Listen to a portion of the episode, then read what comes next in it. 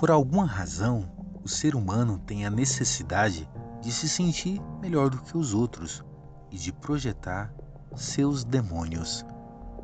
Notombi Naomi Tutu.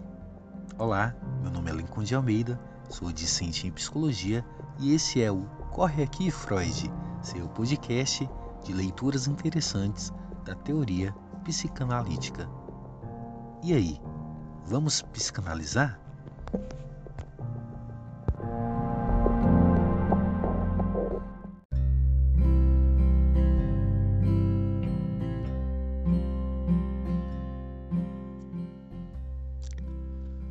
Introdução à obra de Melanie Klein, capítulo 3 A posição esquizoparanoide. No capítulo anterior, sugeri que o uso feito por Melanie Klein do conceito de fantasia inconsciente implica um grau de organização do ego mais elevado do que o suposto por Freud. A controvérsia entre analistas sobre o estado do ego nos primeiros meses da infância não é uma questão de mútuo desentendimento ou de diferentes utilizações da linguagem.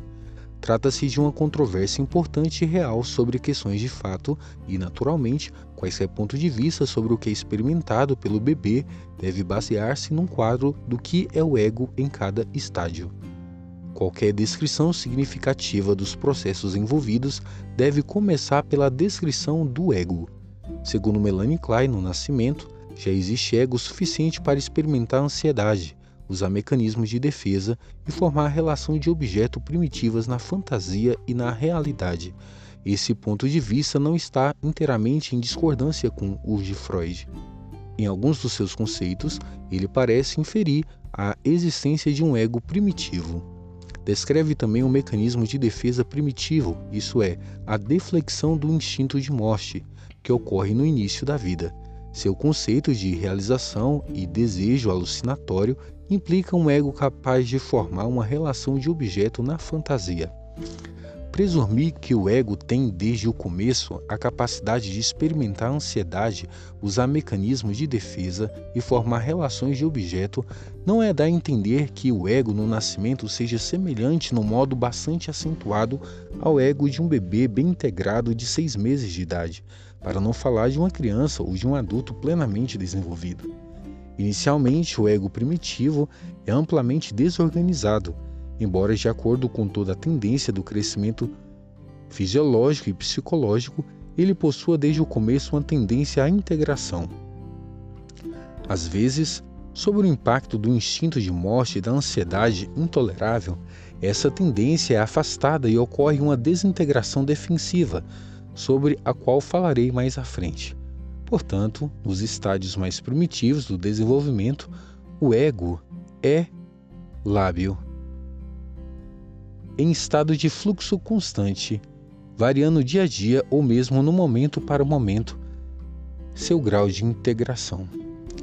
O ego imaturo do bebê é exposto desde o nascimento à ansiedade provocada pela polaridade inata dos instintos, o conflito imediato entre o instinto de vida e o instinto de morte assim como é imediatamente exposto ao impacto da realidade externa, que tanto produz ansiedade como o trauma do nascimento, quando lhes dá a vida, como o calor, o amor e a alimentação recebida de sua mãe. Quando confrontado com a ansiedade produzida pelo instinto de morte, o ego o deflete. Essa deflexão do instinto de morte descrita por Freud consiste, segundo Melanie Klein, uma parte numa projeção e em parte na conversão do instinto de morte em agressividade. O ego se divide e projeta essa sua parte que contém o um instinto de morte para fora no objeto externo original, o seio.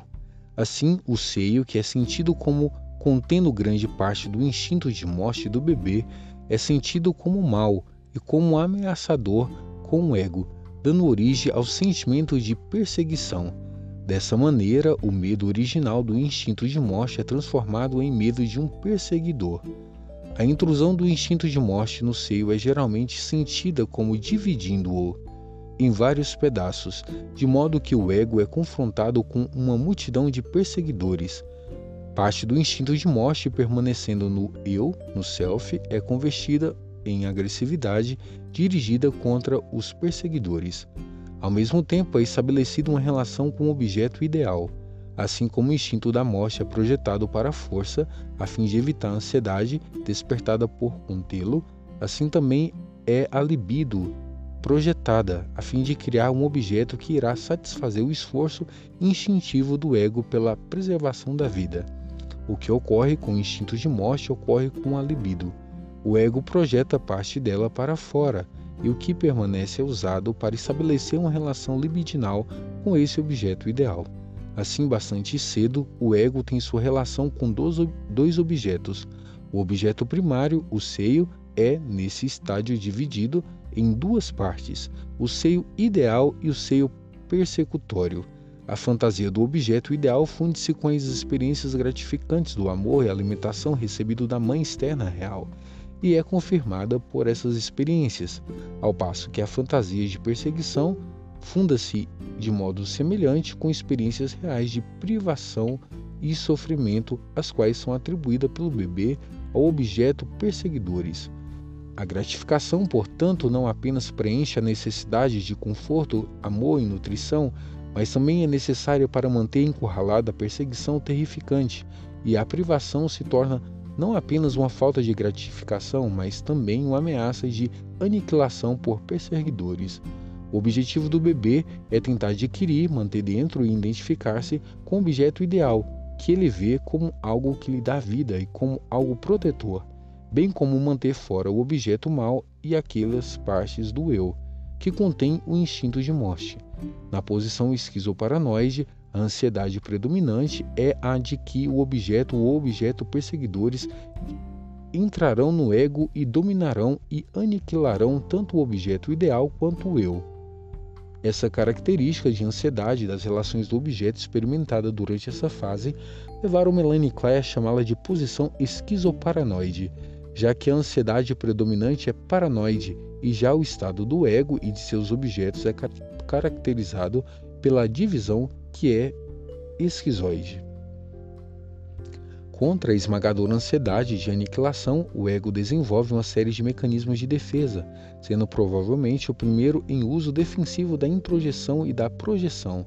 Vimos que, tanto como expressão dos instintos como a medida de defesa, o ego esforça-se para introjetar o bom e para projetar o mal.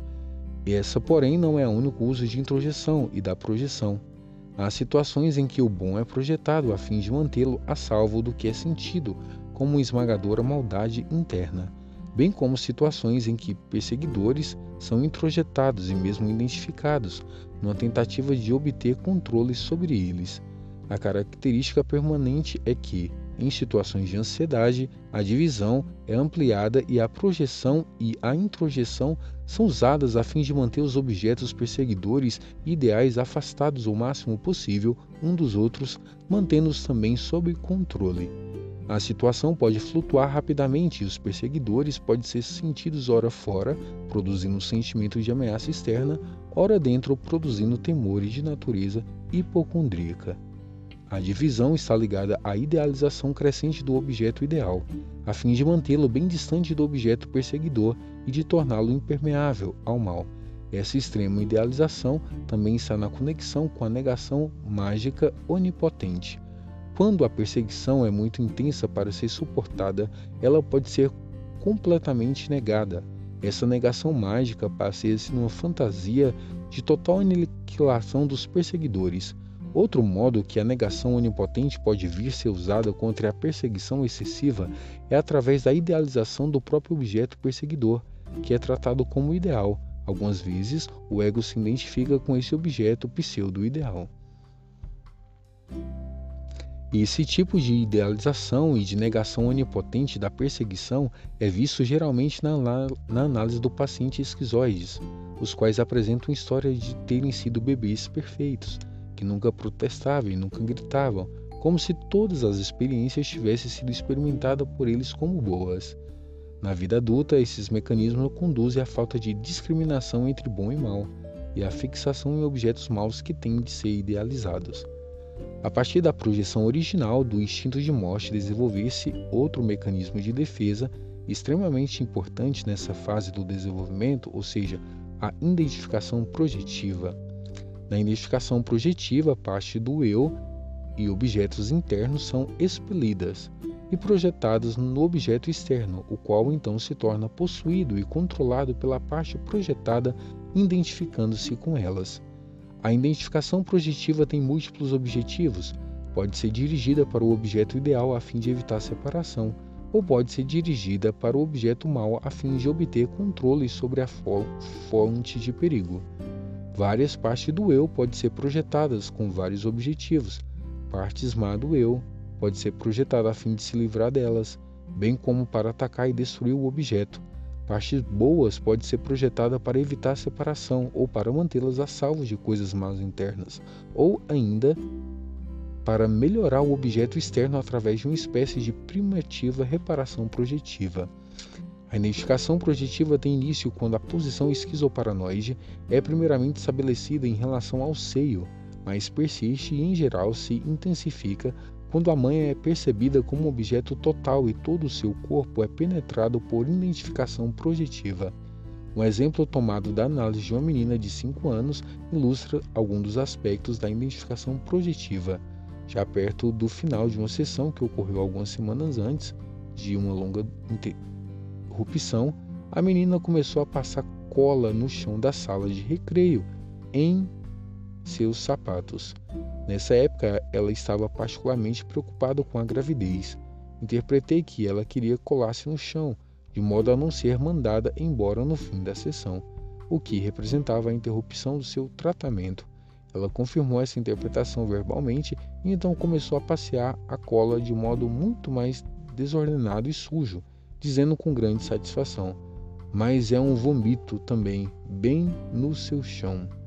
Interpretei que ela queria colar-se não apenas no interior da sala, mas também como desarrumá-lo e sujá-lo com o vômito. No dia seguinte trouxe uma grande gerânia. No dia seguinte, trouxe-me um grande gerânio vermelho. Apontou para a haste e para os vários brotos ao seu redor e disse: Você está vendo? Interpretei que agora ela queria dar-me o pênis e todos os bebezinhos que saem dele para compensar a desordem que sentia que havia feito com os meus bebês e no interior do meu corpo no dia anterior. Mais tarde, na mesma sessão, a paciente pegou novamente a cola e disse que ia desenhar um animal no chão. Uma dedeira, então hesitou e disse: Não, a dedeira é uma flor. O que ela realmente queria dizer que era raposa? Ela não sabia como se chamava a flor que me tinha dado.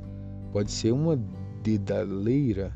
E também, enquanto pintava a raposa no chão usando a cola como tinta, continuava a tagaleirar sobre as raposas. Ela entra furtivamente sem que ninguém as perceba. Tem bocas e dentes grandes e come pintinhos e ovos. Isso também com grande satisfação. Essa é uma raposa fox muito esquiva, porque ninguém a teria visto no chão se as pessoas iriam escorregar e quebrariam as suas pernas.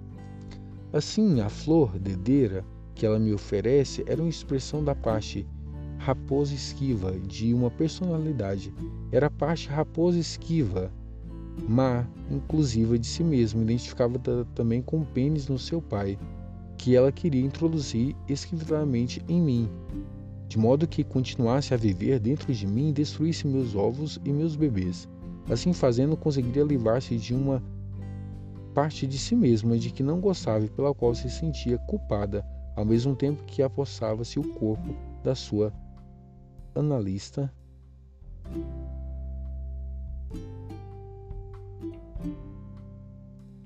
Mãe e destruía os outros bebês exatamente como fizera com o seu vômito na sessão anterior desde que se livrara da sua própria parte má, podia sentir que era boa, a boa menina que oferecia uma flor à sua analista quando na realidade estava prejudicando a e, e dissimuladamente. A raposa esquiva que ninguém podia ver, então se tornava também um símbolo de sua hipocrisia. Na sessão seguinte, estava temeroso de entrar na sala, entrou cautelosamente, examinou o chão e relutou em abrir a sua gaveta. Esse era um comportamento fora do comum nesse estágio da sua análise e lembrava um período anterior quando se mostrava temerosa do lado do leão e do brinquedo que havia em sua gaveta. A fantasia envolvida na identificação projetiva era muito real para ela. No dia seguinte, aquele que em que pintara a raposa esquiva-se à sala do recreio seguinte aquele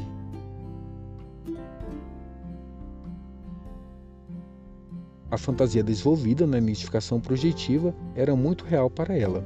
No dia seguinte, aquele em que pintara a raposa esquiva a sala de recreio e a gaveta, que representava meu corpo, se tornara um lugar que continha um animal perigoso. Quando isso foi interpretado para ela, admitiu que tivera um pesadelo em que aparecera em grande animal. Sua ansiedade diminuiu e ela abriu a gaveta. Até esse ponto, eu era sentida como contendo em parte perigosa dela própria. Pa... Até esse ponto era sentida como contendo uma parte perigosa dela própria, da qual agora ela se sentia completamente dissociada. Sua associação em seu sonho também mostra que, pouco depois, eu me tornara verdadeiramente a raposa perigosa. Isso foi visto mais tarde na mesma sessão, quando ela disse que o animal perigoso em seu sonho tinha óculos como você e a mesma boca grande. Um exemplo acima, a identificação projetiva é usada como uma defesa contra uma separação iminente como meio de controlar o objeto e de atacar rivais. Os bebês não nascidos, a parte projetada, o vômito e a raposa esquiva e é predominantemente a, par, a parte má, voraz e destrutiva, sendo que a raposa se esquiva também é identificado como o pênis introjetado mal, que forma a base de um relacionamento homossexual mal. Como resultado dessa projeção, a analista da infância era sentida como contendo e como sendo controlada por essa parte má, e pouco a pouco se tornou totalmente identificada com ela. Quando os mecanismos de projeção, introjeção, divisão, idealização, negação e identificação projetiva intertropam e introjetiva não consegue dominar a ansiedade e essa invade o ego, então a desintegração do ego pode ocorrer como medida defensiva. O ego se fragmenta e se divide em pequenos pedaços a fim de evitar a experiência da ansiedade. Esse mecanismo que prejudica totalmente o ego via da regra aparece combinado com a identificação projetiva sendo as partes fragmentadas do ego imediatamente projetadas. Esse tipo de identificação projetiva, se está sendo em toda a sua extensão, é patológico, será tratado de modo mais complexo no próximo capítulo. Vimos mecanismos de defesa são, que são usados para proteger o bebê, primeiramente de experimentar o medo da morte e a partir de dentro e depois de perseguidores internos ou externos, em vez produzem ansiedades próprias. Por exemplo, a projeção para nós fora de sentimentos maus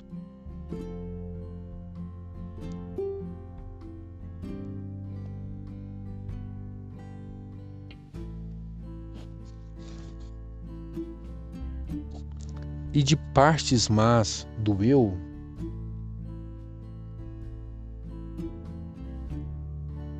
são as seguintes: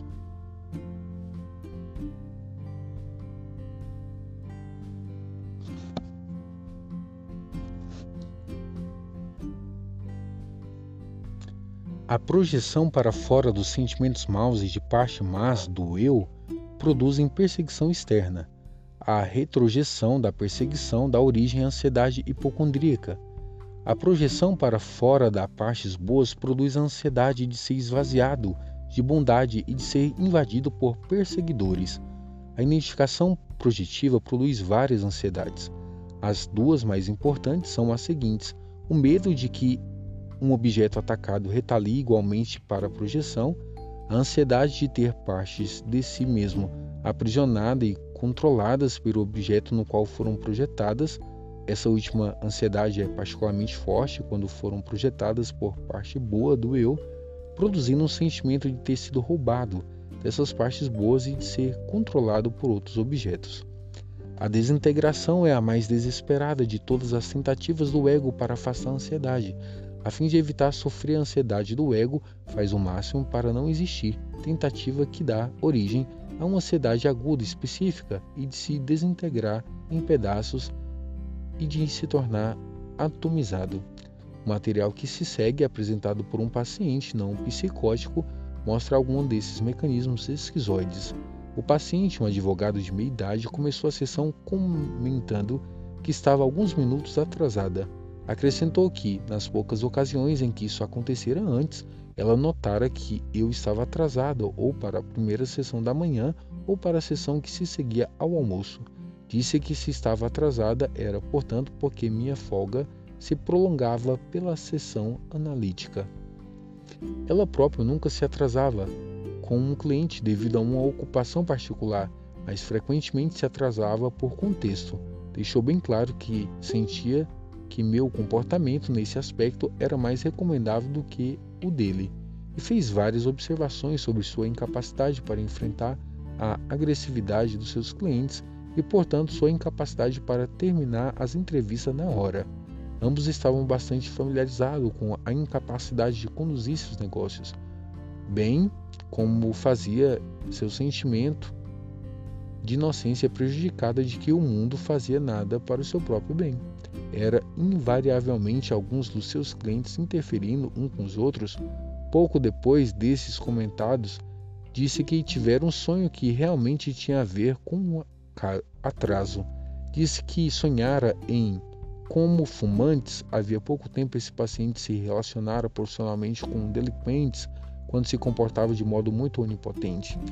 Obtivera bastante sucesso e lucro financeiro nesses negócios, mas posteriormente sentiu que esse sucesso era mesquinho e que se sentiu culpado e envergonhado. Alguns desses clientes delinquentes fumavam muito e ele ocasionalmente se referia a eles como os fumantes. No sonho, seu apartamento e o escritório contínuo, contínuo eram invadidos por grupos de fumantes. Esses fumavam e bebiam por toda parte, deixando tudo desarrumado. Queriam sua companhia e solicitavam constantemente. De repente, no sonho, ele tomou conhecimento de que havia um cliente em sua sala de espera, para a qual havia marcado hora, e se deu conta de que não poderia receber esse cliente por causa dos fumantes que haviam invadido seu apartamento. Irritado e desesperado, começou a exortar os fumantes e a expulsá-lo de seu lugar que pudesse atender expulsá-lo de modo que pudesse atender seu cliente na hora marcada. Acrescentou que provavelmente tinha posto os fumantes para fora do apartamento e pensava que conseguiria atender seu cliente na hora. Num determinado momento do sonho, sua esposa entrou e lhe disse que tinha ido a analista em seu lugar, pois estava claro que ela não poderia enfrentar os fumantes atendeu o cliente, bora com hora marcada. Isso no sonho deprimiu consideravelmente sua associação com o sonho eram, em particular, sobre os fumantes. Comentou o modo voraz e inconsciente como eles, fumantes e bebi, bebiam seu desleixo, sujeira e desconsideração, e a desordem que fizeram em seu apartamento, Estava certo de que esses fumantes representavam a parte dele mesmo que, com sua avidez por sucesso, dinheiro e satisfação barata, atrapalham sua vida e sua análise. Contudo, em suas associações apenas de autêntica, havia uma comissão óbvia. Não se referiu ao fato de que eu fumava muito, apesar de não ter sido sugerido frequentemente em sua análise, como os fumantes tendo me representado muitas vezes no passado como uma perigosa mulher fálica. No relato de outros detalhes da sessão, porque os sonhos em si é bastante claro, em seu aspecto teórico, a ilustração de certos mecanismos que está, estamos interessados. Os fumantes representam primeiramente em parte de mim, no sonho, o objeto dos pacientes. Eu representando a figura dos pais, estava dividindo. Por um lado, havia a analista a qual ele queria ir para ter sucessão, por outro, havia um grupo de fumantes que invadiram meu apartamento e impediam sua vinda.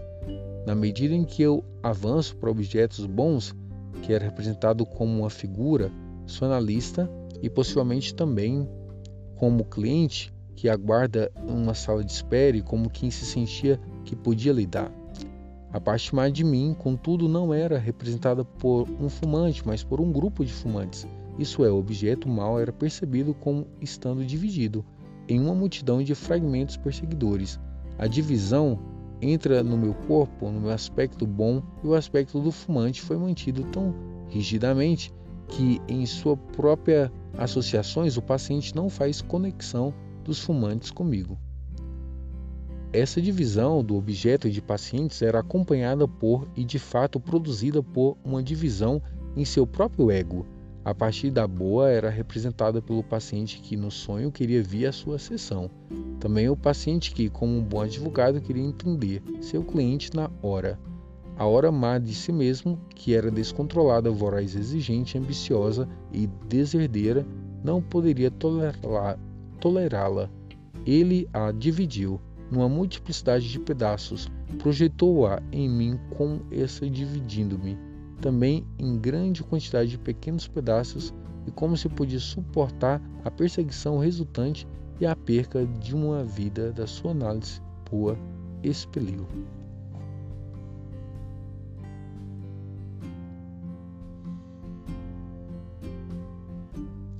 Ainda minha parte fragmentada má e deslocou-se para os fumantes, com isso preservando-me parcialmente como um objeto bom. Esse material deixa bem claro que para ele jamais podiam sair do bem com seu trabalho e com seus clientes. Seus clientes não eram de fato sentidos por ele como pessoas, cada cliente representava para ele partes expelidas, de uma figura dos pais mas em que representava nas transferência. Essa figura continha pedaço dele mesmo expelido e projetados, na verdade, não podia lidar com seus de dentes, assim como não pode escapar de lidar com essas partes mais de si mesma.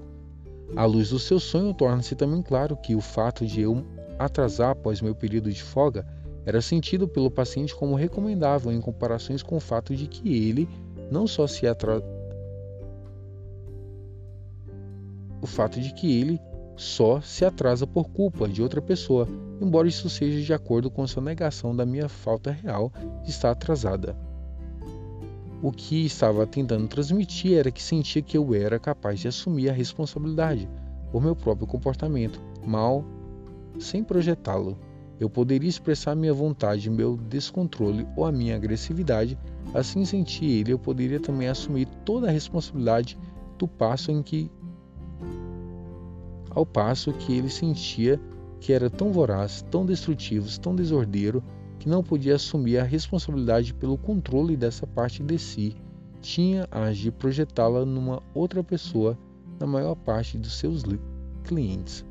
Para esse sonho, mostra-me uma série de mecanismos esquizoide, a divisão do objeto e do eu, uma parte boa uma parte má, a idealização do, do objeto bom e a divisão da a parte má do eu, um pequeno fragmento, a projeção das partes más do objeto, com o sentimento resultante já ser perseguido por uma grande quantidade de objetos maus. O método de projetar a parte mais do eu, dividido em vários fragmentos, único de defesa esquizoide, era classificado do paciente.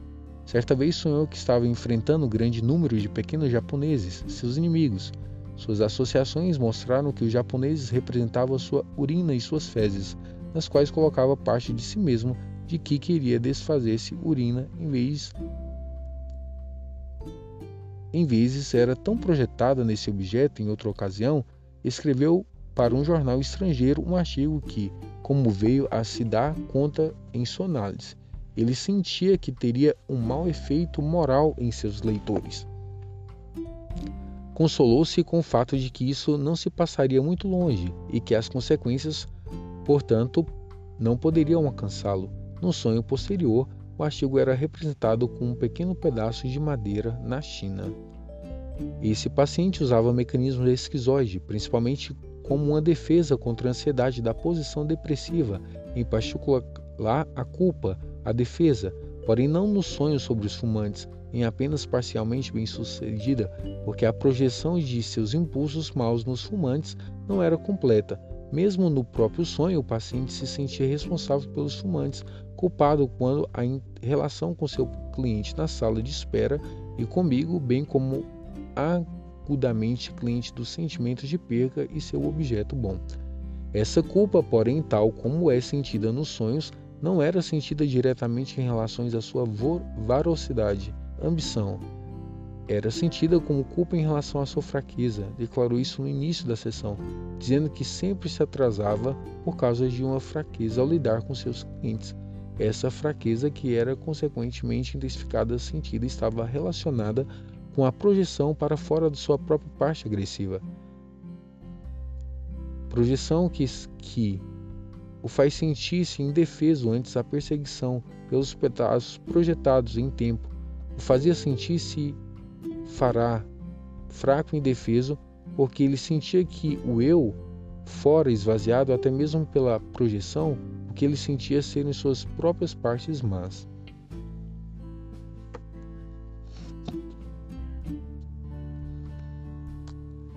Descrevendo a posição esquizoparanoide, dei ênfase às minhas ansiedades e às defesas a elas associadas. Isso poderia fornecer uma visão enganadora dos primeiros meses do bebê.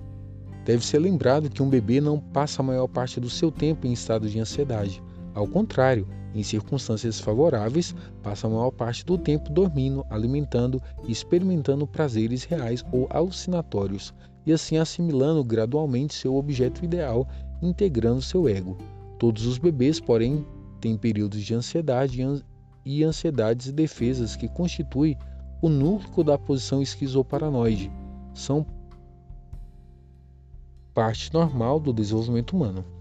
Nenhuma experiência no desenvolvimento humano jamais é posta de lado ou obterada. Devemos lembrar que, no mais normal dos indivíduos, haverá situações que despertarão-se as mais primitivas ansiedades e que coloca em funcionamento os mais primitivos mecanismos de defesas. Aliás disso, numa personalidade bem integrada, todos os estádios em desenvolvimento estão, estão incluídos. Nenhum é expelido e rejeitado, e certas relações do ego na posição esquizoparanoide são realmente mútua muito importante para o desenvolvimento posterior, cujas bases são por elas estabelecidas. Essa relação tem um papel a desempenhar na mais dura madeira integrada da personalidade. Uma das realizações da posição esquizoparanoide é a divisão. É claro que permite ao ego emergir os caos e ordenar sua experiência. No início, essa ordenação da resiliência que essa ordenação da experiência que ocorre com o processo de divisão, em que um objeto bom e mal pode ser exclusivo extremamente e extrema. Ordem, contudo, universo das imperfeições emocionais e sensoriais da criança e constitui uma predisposição da integração posterior. Trata-se base do que mais tarde se torna a faculdade do, da discriminação, cuja origem é a diferenciação primitiva entre o bom e o mal. Há outros aspectos de divisão que permanecem e que são importantes na vida madura. Por exemplo, a capacidade de prestar atenção e de surpreender a própria emoção a fim de formar um juízo intelectual não seria alcançável sem a capacidade de divisão temporária reversível. A divisão é também base para o que mais tarde se tornou repreensão. Se a divisão primitiva foi excessiva e rígida, a repreensão posterior será provavelmente de uma rigidez neurótica excessiva. Quando a divisão primitiva tiver sido menos intensa, a representação será menos mutiladora e o inconsciente permanecerá em melhor comunicação com a mente consciente.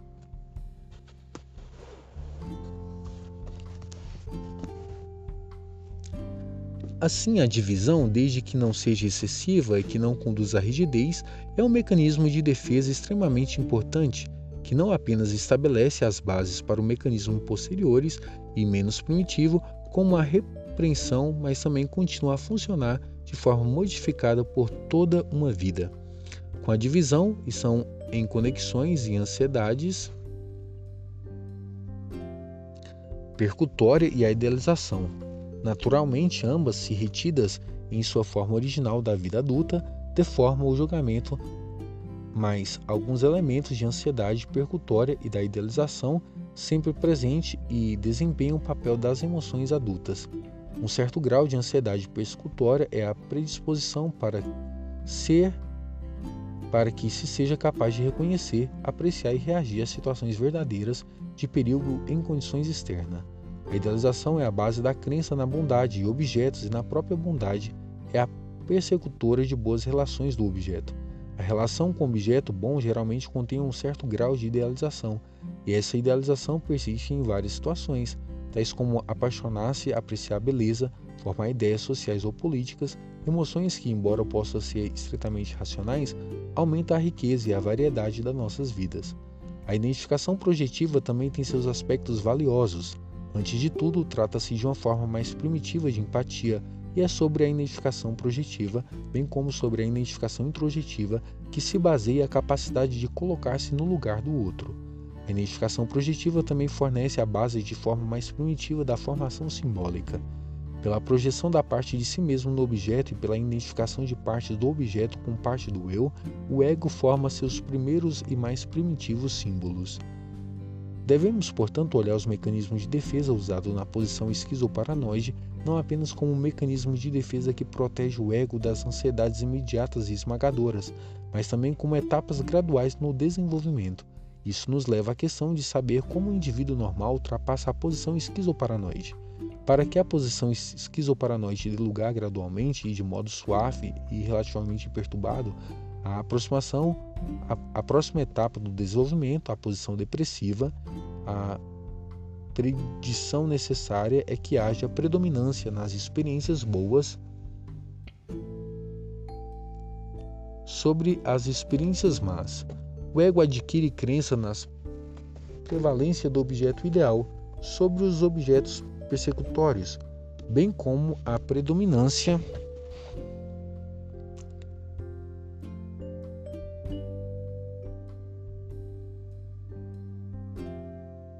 de seu próprio instinto de vida sobre o seu próprio instinto de morte. Essas duas crenças na bondade do objeto e na bondade do eu caminham juntas de vez em quando, de vez que o ego projeta continuamente para fora dos seus próprios instintos, deformando assim os objetos e também introjeta seus objetos, identifica-se com eles. O ego se identifica repetidamente com o objeto ideal, adquirido desse modo maior força e maior capacidade para enfrentar ansiedades, sem recorrer a mecanismos de defesas violentos. O medo dos perseguidores diminui, assim como diminui a divisão entre objetos perseguidores e ideais. Permite-se a aproximação dos objetos perseguidores ideais, que assim ficam bem mais preparados para a integração simultaneamente à divisão.